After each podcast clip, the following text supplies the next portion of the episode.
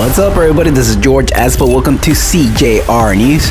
Children of the Mayan Zone learn actions to take care of the environment. The activity was one of the strategies to raise awareness among the population because many times they are unaware of its importance.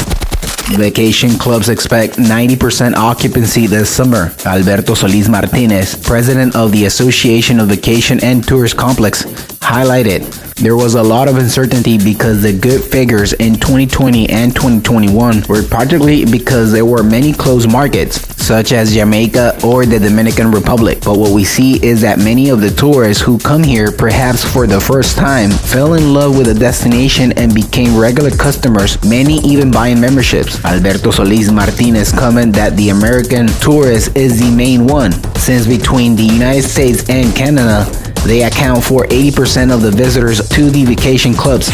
Another blow to the pocket. Price of the egg grid reaches 90 pesos. The piece of egg is sold up for up to 3 pesos in some grocery stores. Playa del Carmen will host the 2022 National Horse Riding Gold Cup. Participants from Quintana Roo, Yucatan, Culiacan, Guadalajara, Mexico City, and Monterrey are expected, with at least 250 horses.